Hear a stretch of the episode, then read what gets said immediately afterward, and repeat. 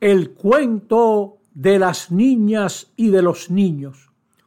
Josecito, Susanita y el papá estaban viendo un programa en televisión.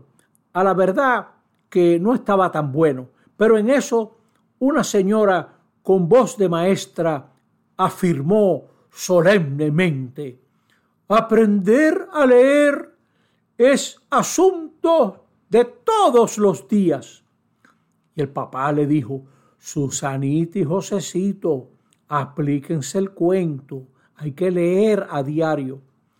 Y Susanita le dijo, mirando al papá con una gran sonrisa, hoy en la escuela dieron una charla sobre la vida y el profesor dijo, construir el matrimonio es asunto de todos los días.